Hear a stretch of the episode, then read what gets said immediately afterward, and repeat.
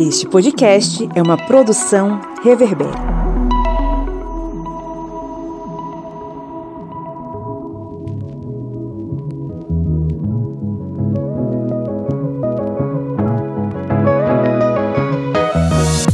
Olá, historiantes! Está entrando no ar mais um episódio do seu podcast sobre as ciências humanas, a fronteira final contra a ignorância na internet. Eu sou o Pablo Magalhães, estou aqui acompanhado da senhora Lídia Verônica. Oi, oi. Do seu Kleber Roberto. E aí, pessoal, beleza? E do senhor Felipe Bonsanto. Fala, galera, tudo certo? Estamos aqui mais uma vez num dos programas, num dos episódios que a gente mais gosta de gravar aqui. Vamos falar sobre a nossa Latinoamérica querida, a Pati Mama. Vamos debater um pouco sobre o que rola aqui no nosso continente querido. E dentro desse contexto da pandemia, nada mais oportuno do que falar sobre economia e principalmente nesse 2021 falar sobre os 30 anos do Mercosul. Vamos tratar hoje sobre o que, o que é, o, o que sobrou do Mercosul e quem é que o lidera, né? Nesse contexto em que a gente está vivendo. E uma coisa interessante, o, o Mercosul ele foi fechado, ele foi organizado em 1990 1991 com o ilustríssimo Fernando Collor de Mello. Lembranças muito ruins da época de Collor, mas também lembranças bacanas em relação à criação do Mercosul e toda a problemática que tem em torno do Mercosul. Obviamente que a gente vai debater ao longo desse episódio, mas antes vamos para os nossos recadinhos.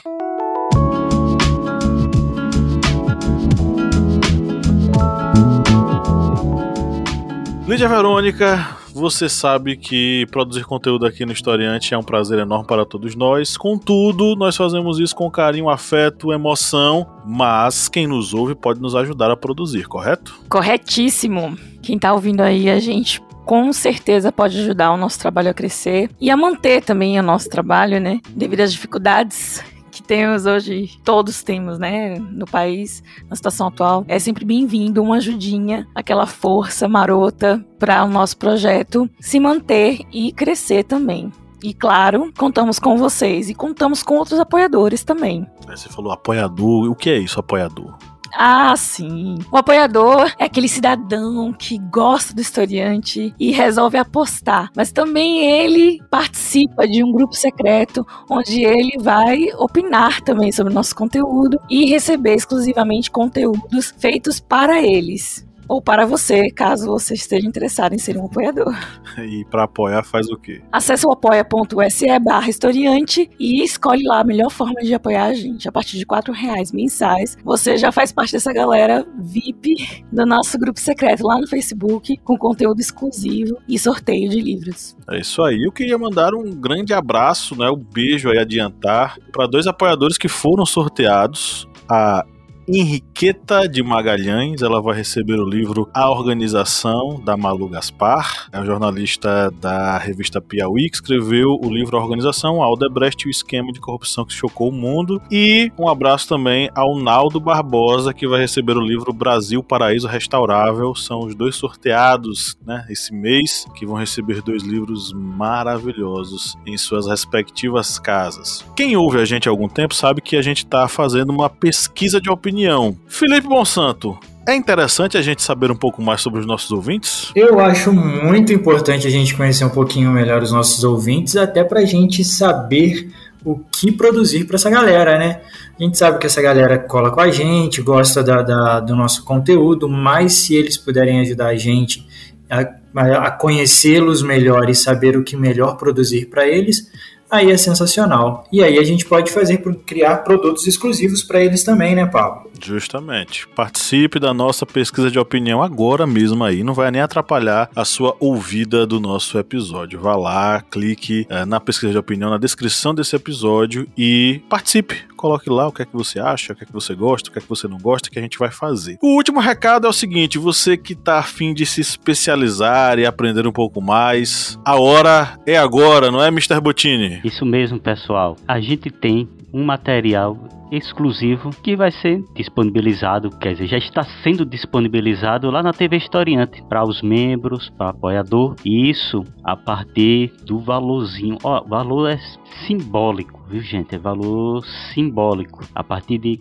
14,90 vocês vão ter acesso ao Historiante Play, que vai ser uma página onde vai estar disponibilizados os nossos cursos. E lá, com um pagamento mensal desse simbólico valor, você vai ter acesso aos nossos cursos, que são cursos que vão abordar vários temas muito interessantes para você que é professor, educador ou para você que tem interesse em áreas da história. Por exemplo, o curso que eu acho que é o mais vendido, Civilizações Hidráulicas, Egito, e Mesopotâmia, ou para você que quer estudar, estuda história, mas quer saber um pouco ali de uns teores filosóficos. A gente vai ter o curso também sobre o contratualismo, abordando os filósofos do contratualismo. Aí vamos ter Rousseau, vamos ter Thomas Hobbes, vamos ter John Locke, mas tudo isso vai estar lá, olha, lá no nosso portal, lá na TV Historiante, que vai ser o um material disponibilizado para os membros apoiadores, com esse valor simbólico. Eu acabei de engolir uma muriçoca, que eu acho que Felipe conhece aí nessa região como pernilongo. Sim, sim. Mas é nutritivo, é saboroso e faz parte das gravações do historiante. É proteína, né? É proteína. É a proteína que a gente não tem.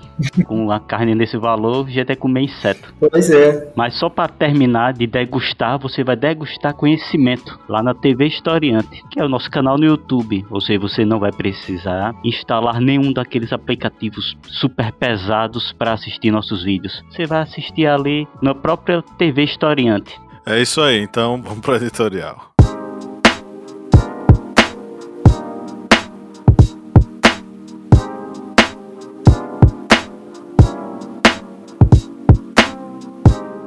Neste ano, completam-se 30 anos em que os presidentes do Brasil, Argentina, do Uruguai e do Paraguai, reunidos em Assunção, assinaram o um documento de criação do Mercosul. Desse ato, nasceu um bloco regional que hoje, se fosse um único país, surgiria como a nona maior economia do planeta. Sozinho, o Brasil é a 12ª economia mundial pelas estatísticas do FMI, o Fundo Monetário Internacional. Na histórica cerimônia internacional de 26 de março de 91, Fernando Collor, Carlos Menem, Luiz Lacalle e Andrés Rodrigues firmaram firmaram o Tratado de Assunção. Na solenidade, o Collor diria o seguinte: começamos a escrever nossa própria modernidade. Decorridos 30 anos, o bloco encontra-se em franco declínio, com a fragmentação política colocando em risco os avanços conquistados nos planos econômico, comercial, social e cultural. Uma mostra disso são as atuais ameaças à união aduaneira imperfeita, condição que o bloco alcançou ao longo de três décadas de negociações e implica na adoção de uma tarifa externa comum, a TEC, ainda que permeada por exceções, para ser aplicada nas relações comerciais com terceiros. A TEC garante que disputas internas não aconteçam, estipulando uma mesma tarifa para todos os países participantes do Mercosul. E aí o que aconteceu? No dia 8 de outubro, os governos do Brasil e da Argentina entraram em acordo para reduzir em 10% a TEC. Isso é tão sensível que o fim dessa tarifa representaria a volta do Mercosul a uma área de livre comércio. O governo brasileiro vem defendendo a redução da TEC porque o ministro da Economia, Paulo Guedes, pretende incentivar uma suposta abertura comercial do Brasil. Obviamente, a modernização do Mercosul, tão defendida por Guedes e sua turma neoliberal, em verdade, busca justamente dinamizar, entre aspas, ou entenda aí, liberalizar, como queiram, o bloco, reduzindo ou flexibilizando tarifas e taxas. Essa perspectiva está impulsionando acordos bilaterais com países de fora do grupo. E aí que está o problema. A probabilidade, por exemplo, de um tratado de livre comércio entre o Uruguai e a China pode forçar o Mercosul a uma ruptura. O governo Uruguai anunciou recentemente avanços concretos, entre aspas, nas discussões com Pequim e acrescentou que também negocia acordos com outros países. Argentina e Paraguai não gostaram. E o que é que o Brasil fez? Enquanto isso, o Brasil fez o seguinte: o plenário do Senado aprovou em 28 de setembro o acordo de livre comércio entre o Brasil e o Chile. Esse documento trata inclusive de questões não tarifárias, como comércio de serviços, telecomunicações, medidas sanitárias. Como vocês podem ver, o bloco está extremamente enfraquecido internamente. Mas no exterior, a situação é pior. A assinatura do acordo entre o Mercosul e a União Europeia em 2019 foi comemorada, mas dois anos depois, ele ainda não foi ratificado no continente europeu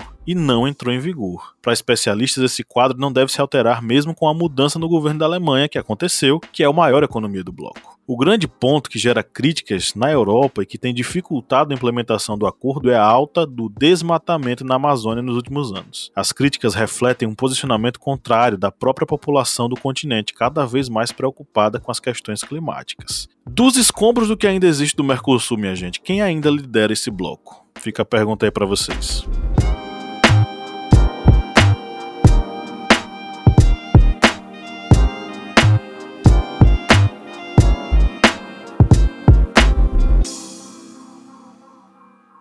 Wow.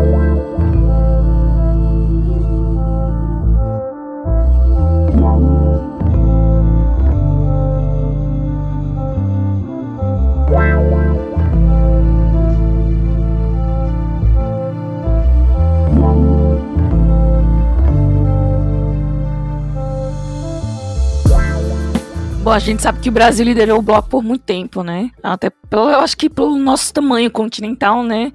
Ele se torna mais significativo em relação ao PIB dos outros países, né? Então, a gente acaba encabeçando essa liderança econômica. No entanto, existem três pilares, né, para poder se manter no Mercosul. E a Venezuela foi punida várias vezes por conta disso, inclusive excluída do grupo recentemente em 2017 por é, descumprir com esses três pilares. Então, eu não sei ainda como o Brasil ainda faz parte, né? No governo Bolsonaro a gente ainda está incluído dentro do Mercosul, é, devido às afrontas democráticas que a gente tem é, sofrido por conta do próprio governo. Era para a gente já ter sido punido pelo Mercosul por conta desse comportamento isso afetou, né, diretamente as nossas relações internacionais. E quando eu digo a gente, eu tô falando do Mercosul, né? O comportamento do Brasil acabou afetando a economia dos outros países. Se por um lado a Venezuela já tinha aquela, aquele porém, né, com os Estados Unidos, quando o Trump, né, faz acordos diretos com Bolsonaro, o Brasil acaba é, que por tomar é, decisões individuais, né? Que é essa questão do, do Mercosul que quer digamos assim, coibir. Então, assim, quando o Trump vira pra, pra Bolsonaro e fala, deixa a China aí que a gente. Então, aí já é um passo errado do governo Bolsonaro, ou, perdão, do governo brasileiro, e, digamos assim, um exemplo arrasta.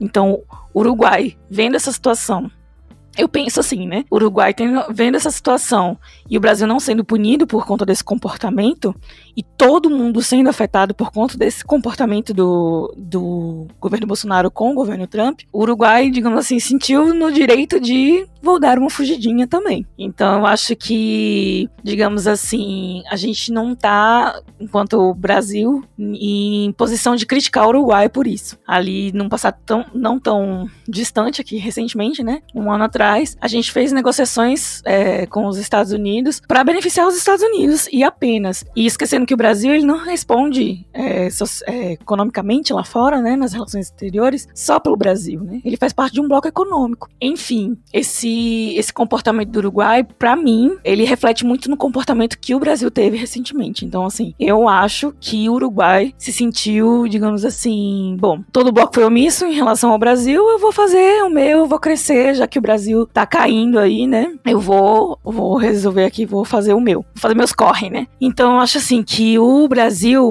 ele já liderou, eu acho que ele ainda lidera na questão econômica, mas em relação aos três pilares, que seria o socioeconômico, é... Ao fortalecimento da economia, ao fortalecimento é, da economia econômico, social e da cidadania. Agora eu lembrei, porque tem as, é, como os países da América Latina, eles têm toda essa questão das políticas públicas, né, voltadas para o povo. Inclusive é uma das discussões que tem sobre a Venezuela, que é por conta, digamos assim, da política nacionalista, né, da Venezuela. Então a Venezuela é fortemente criticada por conta disso, enfim. E o Brasil, ele, ele, vamos ser bem honestos, o Brasil ele pegou os três pilares e saiu na voadora, né? Porque a gente não a gente não tá se encaixando economicamente na parte é, socioeconômica do, do bloco, né? A gente tá caindo aí e levando todo mundo. A gente tá.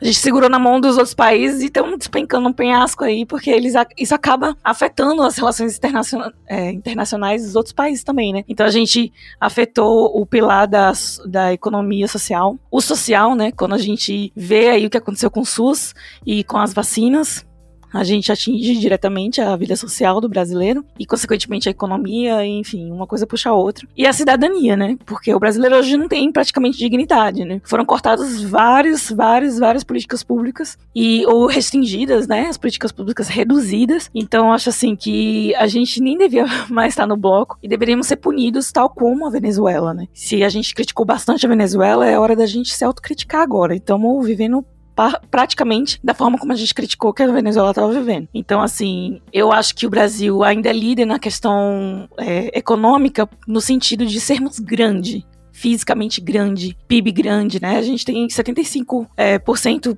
do PIB maior do que o Paraguai, né? Então, assim, a gente sabe que o Paraguai é pequeno Ainda e tudo mais. é a 12 economia do mundo, né? Sim. E, mas assim, se juntos, né, o, o bloco fosse, fosse realmente unido e a, e a relação aduaneira fosse consistente, né, nós seríamos o quinto a quinta economia do mundo, né? Mas não existe um, um diálogo, é, digamos assim, não existe uma equidade, né? Nas relações econômicas entre os, os países, enfim, ó, todo mundo que ocupa o Mercosul. Mas eu acredito que o Brasil hoje é líder no desastre do Mercosul. Essa é a minha opinião. Ele pode ser líder economicamente falando por conta da nossa grandeza física, mas moralmente eu acho que o Brasil é líder do nosso desastre, do Mercosul, no caso. Eu acho que eu acho que tem muita coisa interessante nessa sua fala que nessa sua fala, Liu, e tem algumas coisas. O Brasil, eu acho que ele não foi punido, não foi excluído ainda, porque é o que você falou, é a décima economia, é um país muito importante, tudo, enfim. E o Brasil ele é muito importante para acordo que, por esse acordo histórico que foi feito com a União Europeia. E se o Brasil pular fora, acaba acordo. Não tem nem o que falar, né? Não tem nem o que pensar nisso. E assim, até os vetos que a gente está começando a tomar agora da, da igual saiu um, se não me falha a memória, da Holanda, falando que, ó, pausando alguma coisa no acordo por conta da, do desmatamento, o acordo que, que, que seria positivo, entre muitas aspas, assim, para o governo Bolsonaro, que eles iam usar de cartada para 2022, eles já estão se queimando. Acho que está rolando muito isso agora, com esses vetos, com essa com essa freada aí na, no acordo e nessas, nessas liberações e mostra muito mostra muito como que a, o Mercosul ele é perdido, é muito cada um por si, Deus por todos. Não existe muito, como você falou da, da, do socioeconômico, não existe uma política de fortalecimento disso. As tendências políticas na América do Sul, aqui no Mercosul, elas mudam muito. Igual, a gente tinha um governo de direita na Argentina até um pouco tempo atrás que, que apoiava Bolsonaro e topava o liberalismo. Hoje a gente tem um governo liberal, pseudo-liberal, né? A gente tem Bolsonaro no Brasil, que tem uma agenda. E assim, 2023, o que, que muda? O que, que vem? E nessas, nessa toada aí muda muito o rumo do Mercosul e enfraquece demais, né? Enfraquece demais. Nesses 30 anos, uma das poucas coisas de unificação que a gente viu nisso daí, além da TEC, é para mim é a placa de, de, de, de, autorização de carro, de, trans, de trânsito livre na América, na, na, na, no Mercosul. Não tem muita coisa por aí, entendeu? Que veio pra encher o saco dos, dos motoristas no Brasil. A galera ficou puta da vida por, pra trocar a placa, por, por ter que trocar a placa. É né? complicado. Eu acho que nessa questão de quem lidera o Mercosul, é, o Brasil, pelo seu poderio de PIB, ele poderia estar à frente da, de muitas negociações para o bloco. Porque a gente sabe que no Mercosul é, cada nação ele não pode negociar os acordos né, bilateralmente, ou seja, sozinho. Tem que ser ali com todo, um bloco em si. É exatamente para não perder aquela noção das vantagens alfandegárias dentro do, do Mercosul. Mas o Brasil, é, nesse momento, está sendo, acho que muito mais um empecilho para o Mercosul do que a nação que poderia ser a locomotiva do, do bloco. Um líder que poderia dizer, um líder mesmo para o Mercosul nesse momento seria muito mais a Argentina ou o Paraguai, já que são duas nações que estão ali tentando manter manter o bloco ainda, digamos, com suas amarras originais ainda, com todas as ideias iniciais do que era para ser o Mercosul. O Brasil, diversas vezes, aí já ameaçou sair, teve esse acordo com o Chile. A gente puxa um pouquinho a mente alguns meses antes da pandemia, aquela questão do Brasil ao entrar na OCDE, que praticamente queria abandonar tudo para entrar nesse clube do bolinha dos países mais ricos do mundo, coisa que é praticamente impossível para o Brasil entrar na OCDE, porque além de ter várias normativas que têm que ser cumpridas pelo Brasil e o Brasil não vai cumprir, uma delas é, por exemplo, combate à corrupção, isso aí não vai conseguir. Para entrar na OCDE, todos os outros países membros do grupo eles têm que dar o aval. Se uma nação dizer não, aí o país ele não entra. E o Brasil ele já está ganhando muito essa animosidade com outros países, ali principalmente da União Europeia, essa animosidade que, que é cada, cada vez mais é, nítida, ali com algumas medidas de represália, alguns vetos. Hoje mesmo, no dia dessa gravação desse podcast, 14 do 10, teve um voto, digamos, de repulsa contra o Brasil no parlamento espanhol. Já teve outro, se não me engano, foi no parlamento holandês também contra o Brasil. Ou seja, a imagem do Brasil lá fora é algo muito mais que atrapalha as negociações do próprio Mercosul do que ajuda, ajudaria. E isso é o reflexo, como já dito por Felipe, é, com relação a esse acordo com a União Europeia mas o Brasil, estando no Mercosul, com essa ideia ainda de conservadorismo que aí é pregado pela direita, essa, essa ideia dos é, Chicagos é, bostas, quer dizer, Chicago Boys, é, o povozinho que não quer saber de crescer, só quer saber de criar é, meios para botar mais dinheiro no bolso, mas com essas ideias o Mercosul vai ficar cada vez mais travado e corre o risco realmente de uma cisão interna. Isso devido a essas ideias que são perpetuadas principalmente pelo Brasil. Lembrando que tanto Paraguai quanto a Argentina estão ali segurando algumas medidas, algumas é, ações, esperando possíveis e quem saiba é, que vão acontecer mudanças políticas no Brasil a partir de 2022. Creemos que tenha, tenha mudança sim, para melhor.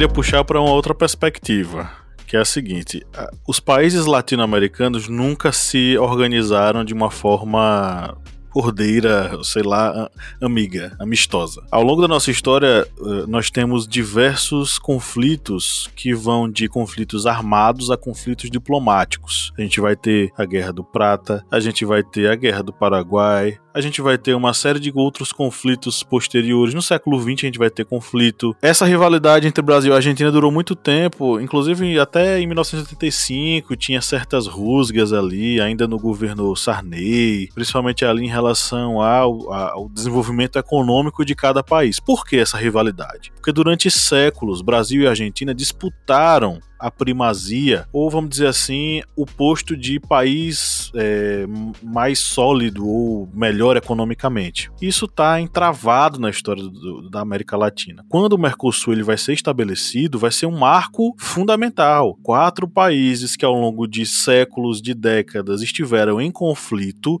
resolveram atuar de modo conjunto. Eu não sei se vocês lembram, mas é, eu não sei nem qual a idade que Felipe tem, mas na minha adolescência eu lembro que existia existia a, o perigo de os Estados Unidos estabelecerem uma, uma área de livre comércio das Américas. Você lembra disso? Lembro, eu lembro disso. eu acho que era adolescente nessa época também. A famosa ALCA.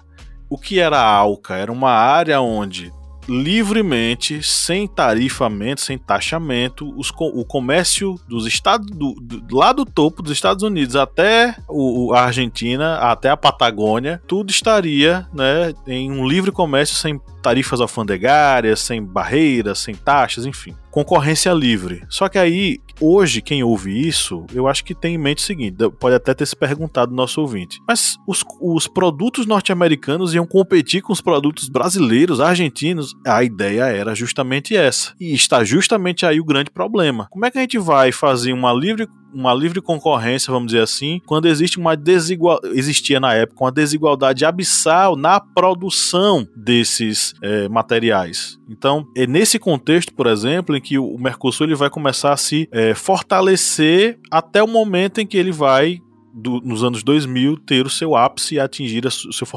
fortalecimento completo. É, e a partir daí eu vejo na minha análise que é dos anos 2000 para cá que vai acontecer um processo de descenso, declínio, enfraquecimento, ao ponto de, obviamente, a gente chegar no nível que a gente está hoje. Então, é, existe todo um contexto histórico de construção do Mercosul, desses países que se enfrentavam em conflitos e que resolveram trabalhar juntos, até o momento em que eles estão olhando uns para os outros e dizendo: rapaz, eu não quero mais. O Chile não quer mais, o Brasil não quer mais, a Argentina meio que fica nesse vai e não vai. É, imagino que o Paraguai, dos quatro, o menos forte economicamente, fica olhando meio que onde é que eu vou me encaixar, onde é que eu fico, onde é que eu vou entrar, e aos poucos a gente vai tendo aí é, acordos bilaterais que enfraquecem o bloco. O Brasil faz um acordo bilateral com o Chile, o Brasil faz um acordo bilateral com a Argentina, é, o Chile faz um acordo bilateral com a China, né, país exterior. Então a gente vai ver aí todo um processo de fragmentação, enfraquecimento e possivelmente, eu não sei, imagino que seja uma realidade nos próximos anos, talvez até o fim do Mercosul do jeito que a gente conhece. E é o ponto em que eu quero chegar para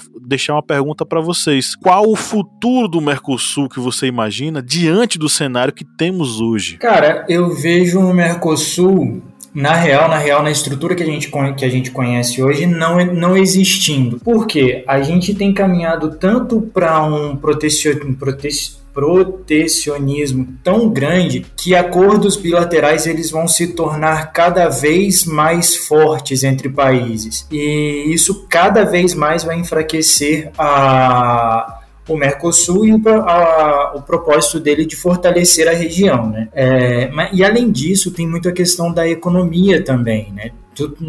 por mais que seja necessário a gente se fortalecer como bloco para a gente tentar se proteger, alguma coisa assim, ao longo do tempo eu não vejo isso acontecendo. Eu vejo cada vez mais, igual esse acordo do Uruguai com a China, Brasil com Chile, é, e assim por diante, cada vez mais fortalecendo esses acordos bilaterais do que outros. A gente pode até fortalecer o Mercosul, uma coisa que eu não acredito muito, para outras coisas, desenvolvimento social, alguma coisa assim, mas é um livre, livre acesso, fortalecer o livre acesso que a gente tem, mas na questão econômica e de ajuda, eu acho que não, porque cada vez mais a gente tem uma oscilação econômica e, e a gente vê muito questão de ameaça na região região. Então eu acho que o Mercosul ele tem esse caminho aí a, a, enfraquecer cada vez mais. Quantos anos o Felipe tem? O Felipe não falou quantos anos. Ah, eu quantos anos o Felipe tem? 35. 35. Ele é mais velho que a gente.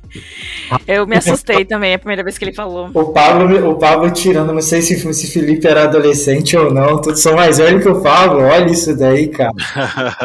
tá vendo aí? O que Outro eu ia... dia dizer que Pablo parecia com quem? Como é que é? A voz, a voz era de quem? Não, alguém disse que ouviu o podcast e pensava que eu era. Pensava que eu era um velho. eu acho que é isso. Nossa, que dizer. Nossa. Aí. Não, você é novinho e tá, É.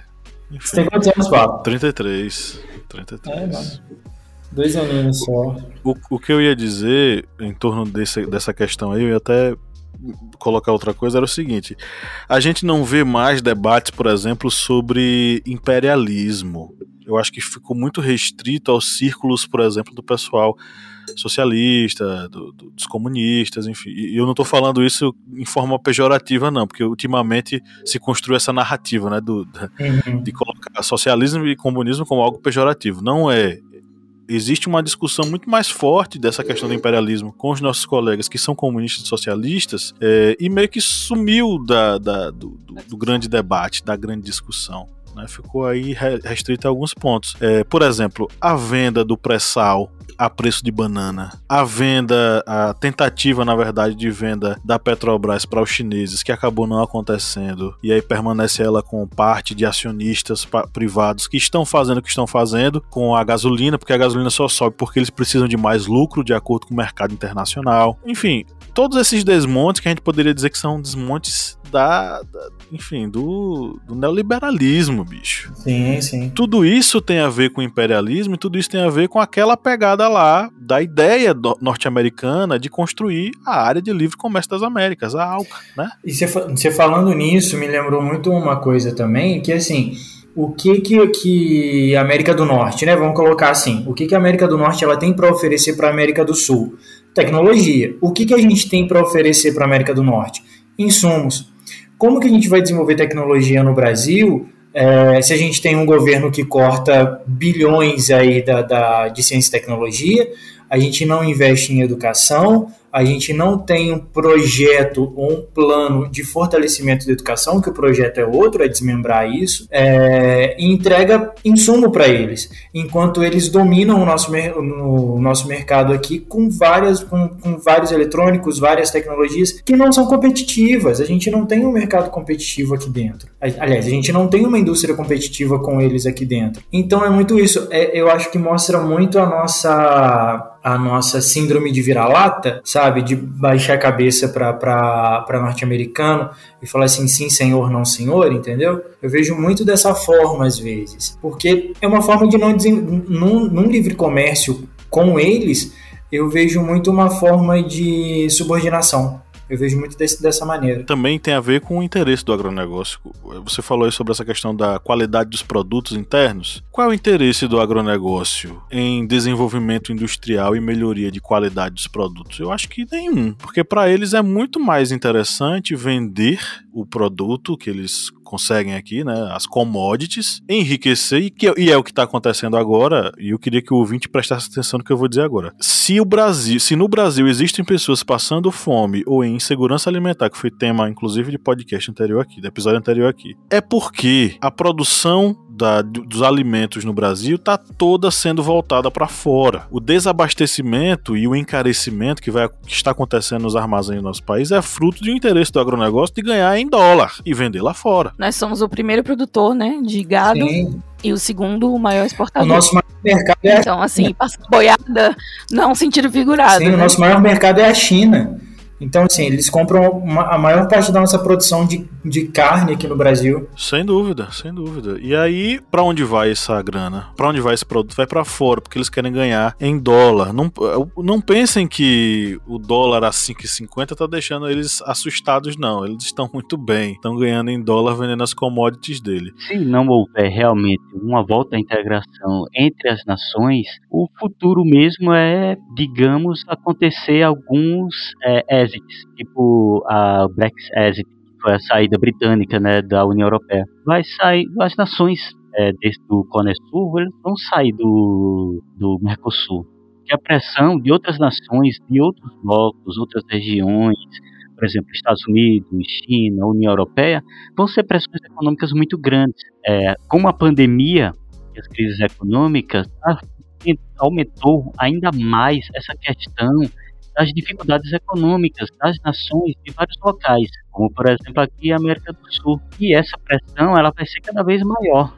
E a gente sabe que aqui tem nações que mesmo com desenvolvimento social, industrial, econômico, ainda são nações que apresentam fragilidades nas suas fragilidades econômicas, fragilidades é, industriais que são é, nítidas em momentos de crise a gente vê a debandada de indústrias. Agora, por exemplo, devido a esse desgoverno, a gente vê no Brasil a quantidade de indústrias que saem do Brasil e o Brasil voltando a ser apenas um país de produção de commodities. E tudo isso vai afligindo as economias é, da América do Sul, principalmente dessas nações que fazem o Mercosul. E o risco é futuramente se não houver realmente o diálogo entre as nações do Mercosul, é, infelizmente essa união que está fazendo aí três décadas, ela ruir, é, cair, digamos, em desuso, ficar com algumas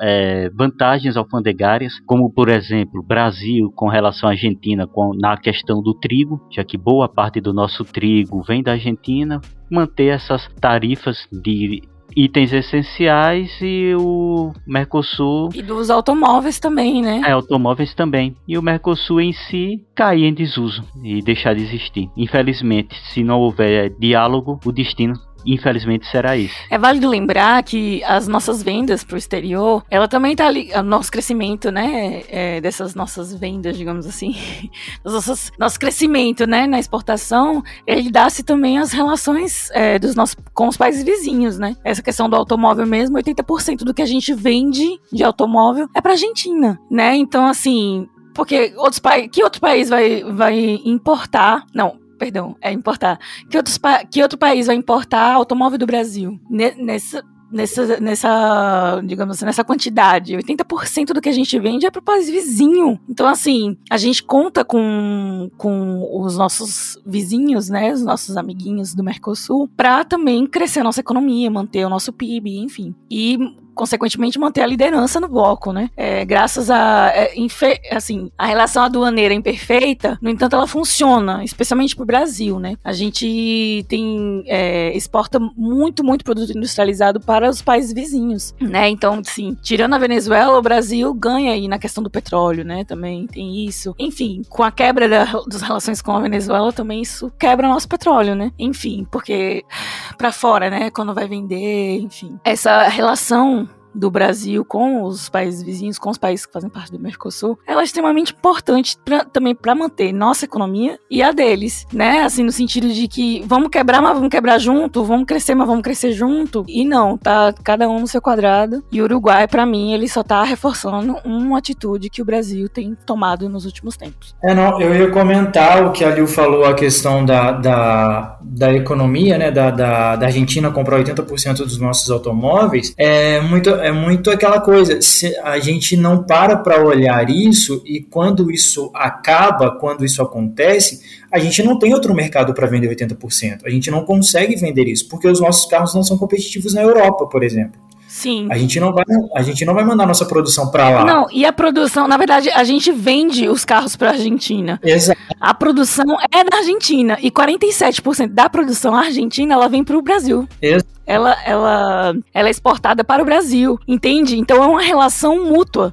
É uma a gente recebe a produção de vocês e a gente vende para vocês 80%, assim é, uma mão lava a outra, né? Sim, sim, é uma relação e... de dependência dos dois países. Quando o Brasil toma atitudes independentes, ela acaba quebrando essa, essa lavação, essa lavada de mão aí, né? Enfim.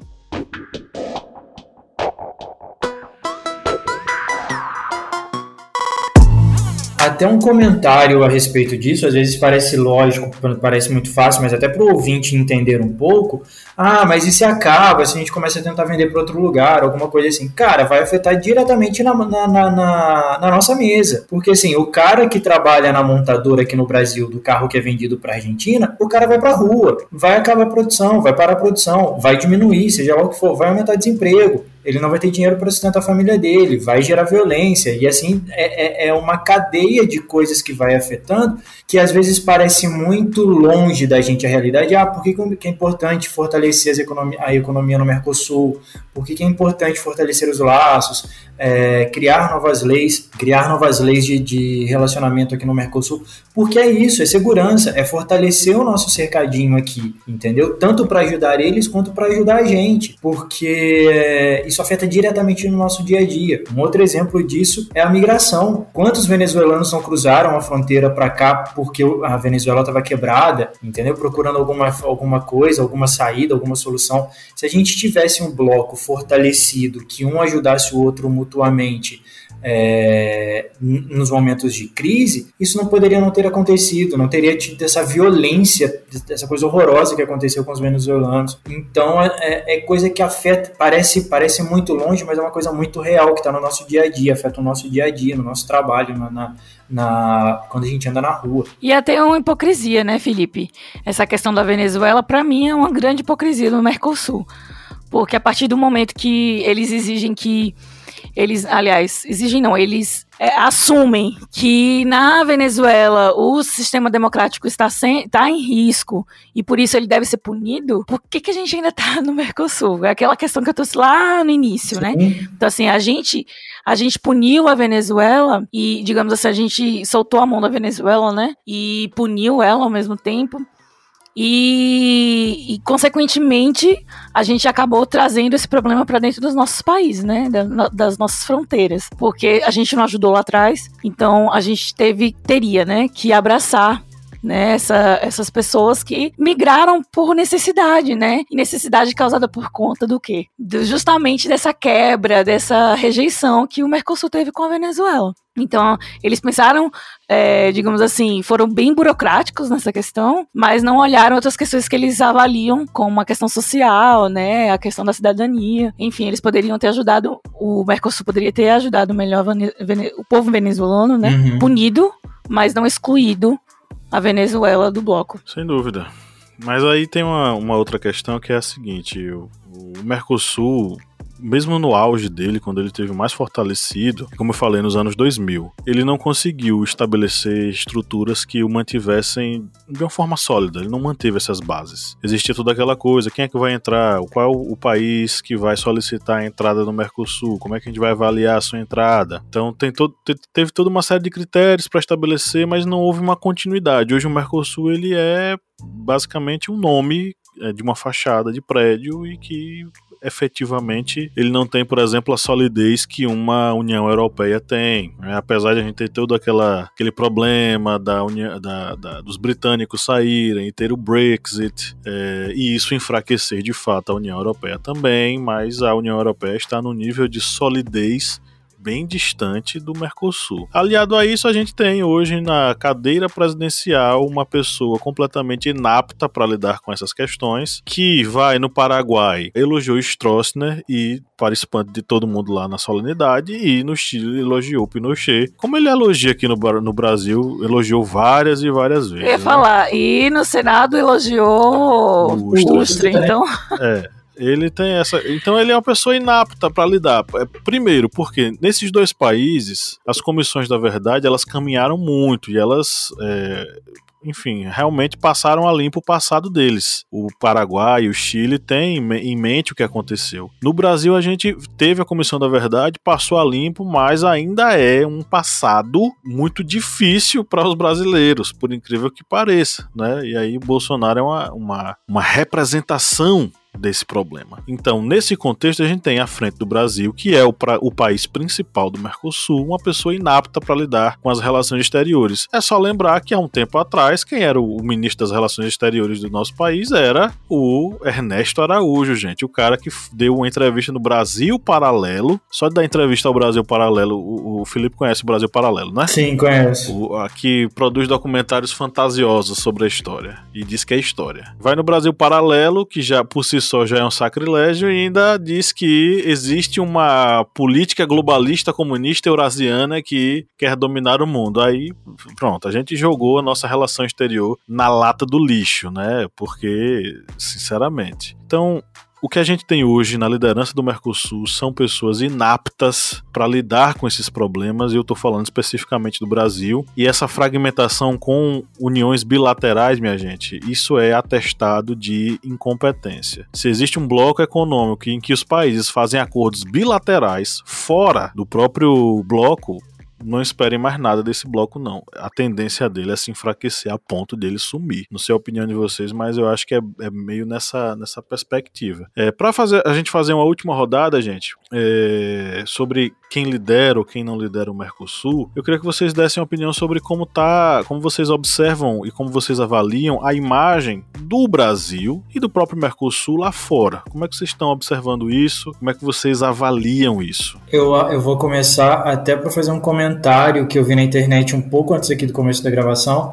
É, o Bolsonaro está sendo denunciado em Haia hoje, né? Então, eu acho que a nossa imagem. Sétima denúncia, tá? Exato. É a sétima denúncia dele. Assim, a gente perdeu todo o respeito que foi construído pelo Brasil ao longo de todos esses anos, com o discurso de abertura da reunião da ONU, com o respeito que a gente tinha dentro da Alemanha, é, com todas as relações que a gente tinha aí no mundo inteiro, inclusive aqui no Mercosul, né, o fácil trânsito que existia aqui, a gente está perdendo, a gente está virando chacota. E eu acho que a partir do momento que a gente está virando chacota e a gente é um dos principais pilares aí do Mercosul, um dos principais motivos pela existência do Mercosul, a gente está levando o Mercosul junto, entendeu? E até, até agora há pouco, quando quando o Pablo falava, é, hoje a gente tem Bolsonaro na presidência do Brasil e ele é, ele é presidente interino, não interino, né? Mas ele, ele tá na rodada da presidência do Parece ser interino, né? Parece ser o interino que faz merda. Sim, sim, o estagiário, né? Que tipo, o chefe sai cinco minutos, ele, ele acha que faz alguma coisa. Mas é isso. A política dele hoje é contra isso, é contra, é contra o Mercosul, é contra essa proteção, e ele está Tá, uma pessoa que é aliada ao Brasil Paralelo e é uma pessoa que está contra ciência, contra tudo, é nisso que vai dar. A gente só está só tá piorando a nossa imagem e a gente está perdendo crédito. A gente está perdendo muito crédito, muito crédito. Eu não sei se foi o Kleber que falou até no final do último episódio é, sobre, sobre insegurança alimentar, o presidente, vou repetir até o que ele falou, que o presidente que entrar em 2023, ele vai pegar o Brasil, se não for Bolsonaro, se Deus quiser não vai ser, é, vai pegar o Brasil muito quebrado. Financeiramente, moralmente, a imagem destruída lá fora é um senhor trabalho assim, ó, para ser para uma reconstrução aí. E aí leva junto o Mercosul, né? E também rever o que, que vai ser do Mercosul daqui para frente. Kleber, você tá aí, dê um sinal de vida. Mova a caneta. Mova a caneta. O copo. Apague a luz e acenda. A brincadeira do copo. Estou. Apague a luz e acenda. Estou aqui só esperando o fim do Mercosul pra apagar as luzes. A imagem do Brasil lá fora é a melhor possível, né? É a melhor possível a nossa imagem lá fora. Acho que o pessoal pensa, não, aquela bola é, azul ali no meio daquela bandeira, não é bola mais não. Pode substituir por uma suástica, porque vai ser praticamente isso. Acho que é essa a visão lá fora. Que o delay tá afetando. Mas é exatamente isso. O Brasil, a imagem do Brasil lá fora tá destruída. Foi destruída. Em dois anos conseguiram é, pegar literalmente 200 anos e enfiar é, na descarga. Eu não boto nem os últimos anos, os anos republicanos. Eu acho que desde o tempo lá do Brasil Império, praticamente a gente voltou para aquela política daquele período, porque tudo que foi construído desde ali da era Vargas, depois da era Vargas no período da é, democratização, tudo até chegar os dias atuais foi tudo jogado por, por água abaixo. Foi jogado na descarga e foi dado descarga. Com chanceler que acreditava na Terra plana, é, com o ministro da Economia que mente, voltando a dizer algo que foi dito no dia da gravação, que ele estava lá fora, nos Estados Unidos, dando uma palestra e mentindo, dizendo que a pobreza no Brasil estava regredindo, ou seja, mentindo na cara dura, e pior de tudo, uma pessoa que. Hum, é, eu fico pensando, será que um ministro desse, quando vai lá fora e mente, acha que os, as pessoas que estão ali ouvindo as mentiras dele não tem celular, não? Não tem notebook, não tem computador, não. Não tem acesso à internet, não. Que pois chega é. ali e vai botar ali pobreza no Brasil e vai ver pessoas na fila pegando ossos, porque o pessoal, ele, acho que ele pensa que o pessoal vive no tempo do fax. É no tempo que para sair uma notícia da Europa tem que vir de navio, tal, no barco, aí chegar aqui para fazer impressão nos jornais, para dizer, ó, oh, a notícia era essa. Acho que ele pensa assim. Quando um Bolsonaro vai para a ONU que fica mentindo, todo o mundo sabe que ele tá mentindo. Todo mundo vai pegar ali e vai dizer, eu dei o auxílio de 800 dólares. A pessoa vai, quanto foi o auxílio no Brasil? 250 reais, que não dá nem 50 dólares. Ou seja, a imagem do Brasil foi destruída. Não é dizer não, está sendo, ela foi destruída, foi jogado assim no, no saco do lixo. E Felipe foi o mesmo que disse no último podcast essa questão. Eu acho que já disse em até outros podcasts que o próximo presidente do Brasil vai pegar um país destruído, vai pegar o país arrebentado e vai ter muito trabalho para, digamos, começar a consertar, porque eu acho que o que Bolsonaro fez nesses dois anos vai demorar uns 20 a 30 anos para serem resolvidos, porque o estrago foi grande.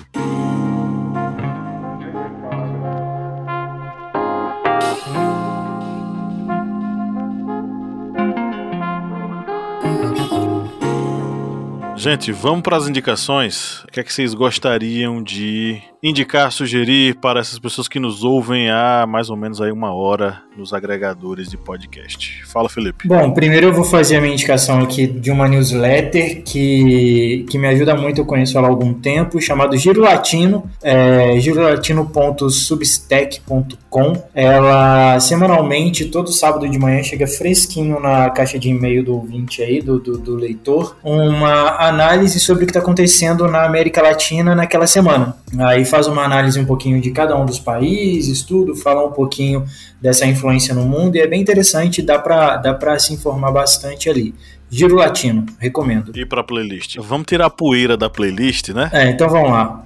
Vamos lá, vamos tirar a poeira da playlist aí então. Da playlist, eu vou indicar uma música temática até para o podcast, né, para o episódio de hoje que é a música América do Sul, de Ney Mato Grosso. Ah, é uma música muito boa. Não sei se o Pablo gosta, que ele não gosta de uma galera. Sim, sim. Eu não gosto de gente, né? Mas é muito boa. Ney Mato Grosso é muito bom. Você gosta de Ney Mato Grosso, Paulo? Sim, sim, muito bom. Muito Nossa, bom. então tá bom. É, e eu quero indicar também um álbum de um cara que é sensacional, é mineiro, o cara é, LGBT, assim, uma pessoa que, que tem ganhado muito espaço para mim, chamado Bent, B-E-M-T-I. O álbum que ele lançou agora chama Logo Ali. Tá lindo, tá sensacional, tem participação de Fernanda Takai e uma outra, uma, uma galera a mais aí que tá muito gostoso. Tá muito gostoso e vale bastante a pena aí conhecer. Bent, álbum logo ali. Beleza. Bom, eu vou eu vou indicar um filme de produção hispano-argentina. Eu gosto muito dos filmes argentinos, acho o cinema argentino genial. E eu vou indicar Relatos Selvagens, para esse momento que a gente está vivendo no Brasil, né? O nosso presidente, ele faz nascer, né, os nossos sentimentos mais primitivos, nossos instintos mais primitivos. Roberto Jefferson, parafraseando Roberto Jefferson. Exatamente. Então a gente, então vou indicar aí Relatos Selvagens, que apesar de trágico é cômico e é essa nossa situação hoje. Se não fosse trágico, seria cômico termos um presidente como Bolsonaro, que não só afeta nossas, nossas vidas, mas de todo o bloco econômico. É uma bomba, né? É. E pra playlist eu vou indicar a música Bogotá, do Criolo. Meu marido fez uma previsão aí, uns episódios passados de que eu ia ressuscitar o, o Criolo aqui na nossa playlist. Ele tava certo, ele me inspirou. E eu vou trazer essa música aí que fala sobre é, drogas, tráfico e enfim. É essa questão do ganhar dinheiro fácil, né? A gente sabe que Bogotá é, é famoso, né? Pela, pelas coisinhas que pode oferecer para o nosso para a nossa imagem enquanto El latinos. Cartel de Bogotá. É, Plato Plumo. Plumo. Plumo? Plomo. Plumo. E a outra música que eu vou indicar é Movimento, de Jorge Drexler. Não, não era telefonia, não? Telefonia? Ah, foi mal, é que eu tinha botado movimento. Então eu vou indicar Telefonia, do Jorge Drexler, que fala sobre a questão da tecnologia e como ela pode aproximar as pessoas, enfim. Toda vez que a gente fala sobre esse episódio de geopolítica, eu lembro daquela música do Jorge Drexler, né? Eu não sou de aqui, pero, Pero tu tu tampouco. tampouco. Movimento, né? É movimento? É. Eu acho que poderia ser, inclusive, a, a- o subtítulo de todo episódio de geopolítica na Latinoamérica. Eu não sou de aqui, pero, Pero tu tu tampouco. tampouco. É, convém. Enfim, eu vou indicar essa música maravilhosa, Telefonia. É isso. Pra playlist eu vou de Cartoneiro. Foi uma música que eu acabei de ouvir de uma banda chamada Ataque 77. Música é Cartoneiro, achei uma música muito boa. Menção honrosa para Movimento de Jorge Drexler, que eu vou botar na playlist aí pra vocês ouvirem, porque eu não sou de aqui, pero tu tampouco, tá, gente? Esse negócio de limites territoriais são coisas puramente ideológicas e políticas. E eu vou sugerir uma canção de um cantor brasileiro, viu, Felipe, que eu gosto, que é Eu, eu ia indicar essa música depois que eu vi na, na- lá na pauta que você tinha indicado, porque eu falei assim: não, vou deixar o Pablo. É, Po- Posso, Belchior. posso fazer uma piada? faz. Posso até fazer uma piada? Eu tinha um sonho, eu já falei com a Liu que eu tinha um sonho de fazer essa piada. Pablo, qual é a música? e cai bem, né?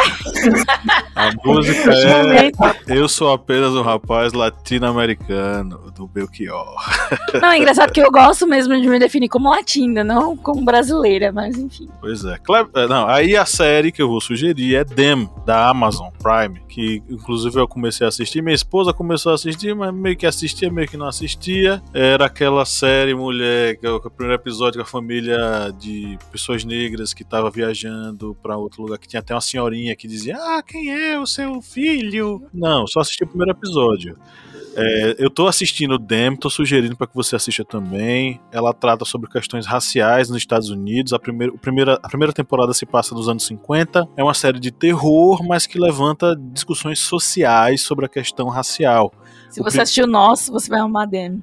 É, o primeiro episódio é muito bom, eu gostei bastante e eu sugiro que você é, assista também, você que está nos ouvindo. Kleber Roberto, para encerrar. Você não pegou o trocadilho? Peguei. É, primeiro lugar, Pablo, é, não é Amazon, é o A Sorridente, porque eu acho que a Amazon não tá pagando pra gente. O A Sorridente, é? Não deram nem um voucher de, de desconto, nada. É o A Sorridente. Ó, lá certo. no streaming, A Sorridente, o N vermelho, é assim, a, a vida segue.